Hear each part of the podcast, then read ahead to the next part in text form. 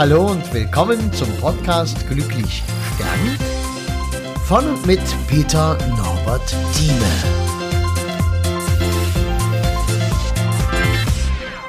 Ja, hallo, ich kann's mal wieder nicht abwarten und irgendwo erst ranfahren und dann gemütlich reinsprechen. Ich will das einfach gleich erzählen und du nimmst wahrscheinlich, denke ich mal, so schätze ich dich ein, die etwas schlechtere Tonqualität einfach mal in Kauf.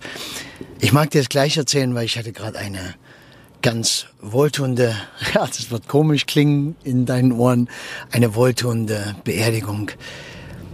Als ich beim Gespräch war vor zwei Tagen, da habe ich schon gemerkt, dass sehr viel Angst vor dem Tod in dieser Familie vorhanden war. Sie hätten, äh, mein, der, der Fall selbst hat es nicht unbedingt hergegeben, weil in 84 Jahre in der eigenen Wohnung bis zuletzt und einen Tag Krankenhaus und dann sterben. Da ist soweit alles in Ordnung.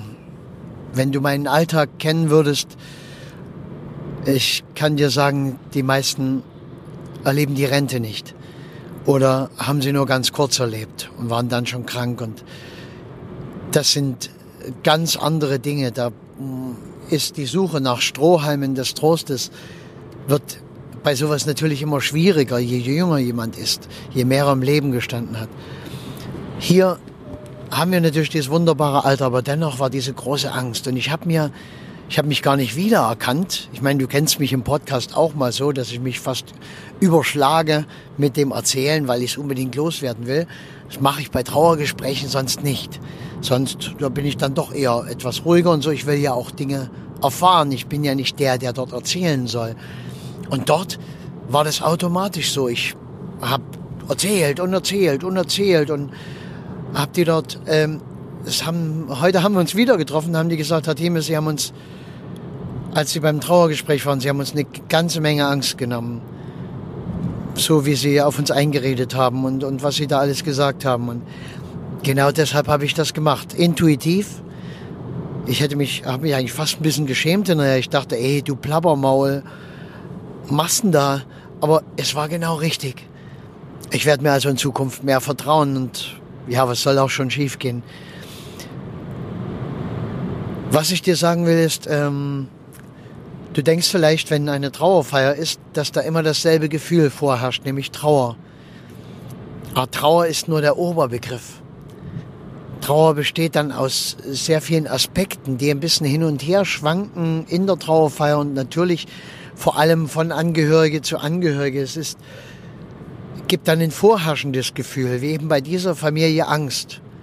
Große Angst. Und das ist nicht die Angst nur davor, was passiert jetzt bei dem Ritual, wie bekommen wir das hin, denjenigen zu begraben, wie bekommen wir es hin, unsere Mutter zu begraben, was wird mit mir passieren, werde ich ausbrechen, werde ich äh, weinen müssen, werde ich mich blamieren, weil ich so vor mich hinheule. Wir haben ja lauter solche Glaubensdinge in uns. Völliger Blödsinn, bei einer Beerdigung nicht weinen zu wollen. Wo soll man denn sonst weinen, wenn nicht, wenn man eine Trennung erlebt, wenn jemand schwer krank ist, wenn wir jemanden begraben? Äh, es ist genau der richtige Ausdruck dafür, für das, was wir fühlen. Und es ist immer gesund, das auszudrücken mit was wir gerade haben. Zu lachen, wenn es lustig ist und zu weinen, wenn es nicht so lustig ist. Und ich bin ja nur echt ein knallharter Typ. Nee, bin ich nicht. Aber ich heul auch. Und ich mache mir gar nichts draus. Habe mich früher immer geschämt, aber es ist Unsinn. Auch ein Mann und vor allem ein richtiger Mann kann auf jeden Fall heulen. Das ist völlig in Ordnung. Das passt. Das ist, ist dann eben ein männliches Heulen. Das passt schon. Und ja, also das kann man schön zulassen. Und wie gesagt, dann gibt es halt äh, nicht nur diese Angst, dass das und so passiert, sondern es ist die, die reine Todesangst. Huh, wir haben mit dem Tod zu tun. Ich habe eine Bäckersfrau in meinem Stammbäcker, wenn ich reinkomme, oh, der Herr Thieme, der Bestatter. Da wird mir immer Angst, Herr Thieme, wenn Sie reinkommen. Ja, ich sage, ja, ist doch alles gut. Sie brauchen keine Angst haben. Ich mache den Tod nicht. Ich mache nur so gut, wie es geht. Und ja, sie kann sich noch kein Bild davon machen. Sie steht da noch, aber das ist die Angst, die Angst vor dem Tod. Und ich glaube, der Tod ist für uns alle eine Herausforderung. ich habe so viel mit dem Tod zu tun, dass ich äh, mich gar nicht wirklich damit auseinandersetze, glaube ich, wie es für mich mal sein wird. Ich denke immer, oh, ich stecke das weg, alles cool. Und weil ich bin ja Profi, ja, wir werden sehen. Wir werden sehen am Ende meines Lebens, ob das dann so klappt, was ich hier verkünde mit dem glücklich sterben und so. Auf alle Fälle, bis dahin versuche ich jeden Tag glücklich zu leben. Und das ist ja auch schon mal ein anständiger Gewinn. Ja, also der Tod ist nun mal eine Herausforderung und es ist so schön. Ich habe so einen schönen Beruf. Glaubst du gar nicht. Wie wohltuend das ist, wenn, wenn ich die Menschen da auffangen kann. Wenn ich, ich habe die begrüßt auf dem Friedhof, bin, die standen draußen auf dem Parkplatz und ich bin erstmal, heute ist ein richtig sonniger, schöner Tag. Ich bin erstmal hin mit fast wippenden Schritt, tralala, hab schon von ein paar Meter Entfernung äh, gesagt, schönen guten Tag für die, die mich noch nicht kennen. Ich bin Peter Thieme und ich halte die Trauerrede. Und ja, und da mussten die auch lachen und haben mich begrüßt und da war alles noch ganz locker, weil es natürlich gut in ein negatives Gefühl mit einem positiven Gefühl zu kompensieren. Das ist das, was in unserer Trauer nicht so richtig läuft. Ja, auch meine große Mission, das zu ändern, zu ändern in unserer Trauerkultur, weil wir machen es genau falsch. Wir versuchen, negative Gefühle mit negativen Gedanken zu kompensieren. Aber wir können sie damit natürlich nur ergänzen und schlimmer machen. Und das, äh, es ist wieder der Natur. Wichtig ist, ja, wir dürfen dort heulen. Wir sollen das alles rauslassen. Perfekt, genau. Und wir können aber genauso die positiven Dinge herausholen. Das ist genauso erlaubt. Wir dürfen genauso wütend sein, das auch. Und wir dürfen natürlich lachen. Wir dürfen erzählen. Wir dürfen uns freuen, dass wir unsere Familie in dem Kreis mal wiedersehen. Dass Freunde mit da sind, Nachbarn, Gartennachbarn, Kollegen, was auch immer so zusammenkommt bei einer Beerdigung. Das ist auch was Schönes. Man sieht sich und man schwingt zusammen in derselben Energie. Und das ist das Besondere daran. Unser Leben ist weitestgehend Alltag. Und die wirklich wichtigen Momente in unserem Leben sind die, die besonders schön sind, und das beschreibt ein Gefühl, und die, die besonders schwer sind. Und auch das wird beschrieben durch ein Gefühl. Es ist nicht rational. Wenn wir rational in Urlaub fliegen, muss das nicht die schönste Zeit in unserem Leben sein, die schönste Zeit im Jahr sein. Die Gefühle, die wir dabei erleben könnten, die können die schönsten Dinge ausmachen. Es sind immer nur die Gefühle. Und daher brauche ich auch nicht den Lebenslauf vorlesen, weil da kommt kein Gefühl auf, wenn ich sage, du hast von dann bis dann die Schule dort und dort besucht und dann warst du ein aufgewecktes Kind und warst auch immer sehr fleißig und strebsam und hast dann bis zum Diplomingenieur für Landmaschinen geschafft und hast dann eine leitende Funktion in einem ganz tollen Konzern übernommen. Ja, wen interessiert denn das? Ich brauche noch nicht mal die Titel aufzählen, wenn jemand Doktor und Professor und sonst was war. Weil das ist auch so eine schöne Erfahrung, die ich gemacht habe. Wenn ich dann mit den Leuten rede und sage, hey, würde er, würde sie wirklich Wert darauf legen, dass ich diese ganzen Titel aufzähle und wo, wann, wie studiert wurde. Und dann sagt natürlich die Ehefrau, der Ehemann, die Kinder, sagen, nee, das war ja, ist für uns ja gar nicht wichtig und war für denjenigen auch gar nicht wichtig.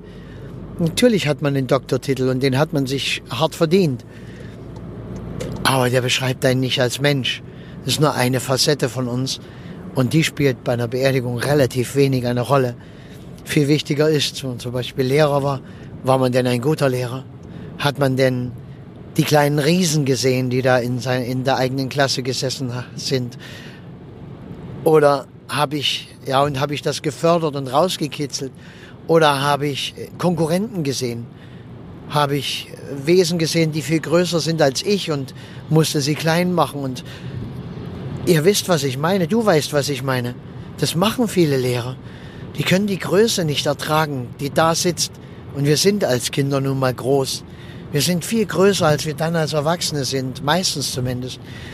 Und irgendwann haben wir vielleicht das Glück, entweder wir können so bleiben, die Größe beibehalten und immer nur wachsen, oder wir haben irgendwann einen Moment in unserem Leben, der uns wieder wachsen lässt. Ich habe auch jetzt mal mit einem Bestatter geredet, ein sehr guter Bestatter. Vielleicht hole ich den auch mal in den Podcast. Der wird bei mir bestimmt mal eine Ausbildung noch machen. Weil er es lebt, weil der leidenschaftlich Bestatter ist. Muss man mal vorstellen, der hat als, als Junge hat er schon sich kleine Särge gebastelt und hat mit seinem Fahrrad auf dem Gepäckträger den kleinen Sarg dann zu einem Beisetzungsort seiner Wahl gefahren, wenn da was gestorben ist, ein Tier oder so, und, und hat dann dort eine Beerdigung zelebriert. Ja, so krank. Aber äh, es ist schön, dass es so Menschen gibt, die so sich identifizieren können mit dem Gewerbe, weil wenn du an so einen gerätst, dann hast du genau den richtigen Begleiter an deiner Seite, der handwerklich und der auch emotional, der das alles kann und der das lebt und der dich da wunderbar führen wird und begleiten wird. Ja, und mit dem habe ich so äh, gesprochen und der hat äh, gesagt, ähm, dass er, weißt du, das ist komisch. Ich will dir was erzählen, habe mir natürlich wie immer nichts aufgeschrieben, sitze ja im Auto und fahre nach Hause und dann weiß ich nicht mehr, worum es ging. Und so geht mir es auch manchmal in der Trauerfeier. Ich habe dann irgendwas angefangen, erzähle und erzähle und erzähle und dann merke ich, oh, Peter, äh, huste, huste, rede langsamer, damit äh, ich vielleicht doch wieder drauf komme. Ich habe den Faden verloren. Tja, und neuerdings habe ich die Methode, ich sag's dann einfach. Ich sag, tut mir leid, ich, äh, diese Art frei zu reden, kann ich nur machen, indem ich wirklich frei rede und nichts dasteht. Und der Nachteil davon, weil ja alles auch irgendwo eine Kehrseite hat, ist, dass ich auch den Faden verlieren kann.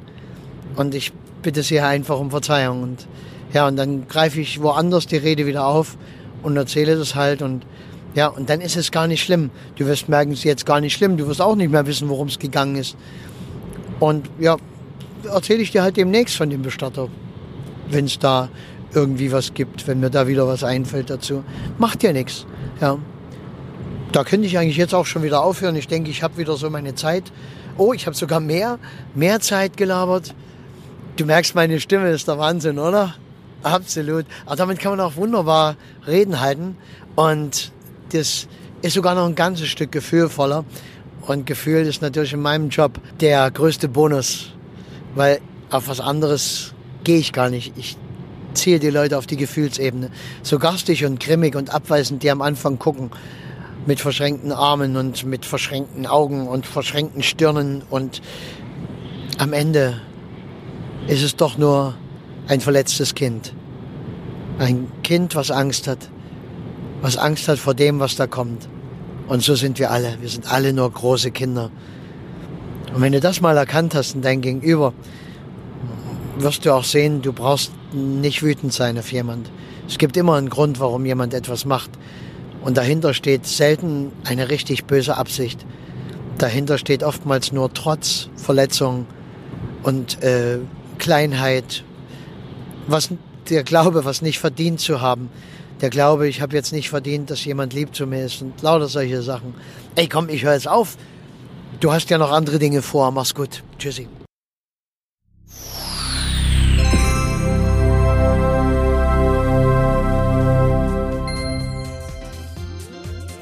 Ja, und das war's auch schon wieder. Wenn du irgendwas wissen magst, was schreiben magst, Kontakt aufnehmen magst, am besten über www.peternorbertthieme zusammengeschrieben, einfach ohne Leerzeichen, ohne alles.de. Und ich würde mich freuen über einen Kontakt, auch was du zum Beispiel von meinem Projekt hältst, Glücklich sterben, was ja nun langsam schon gewaltige Ausmaße annimmt einfach die Bestattungskultur im Abendland zu verändern. Ich finde es eine geniale Idee. Vielleicht bist du mit dabei. Schauen wir mal. Ich danke dir. Mach's gut.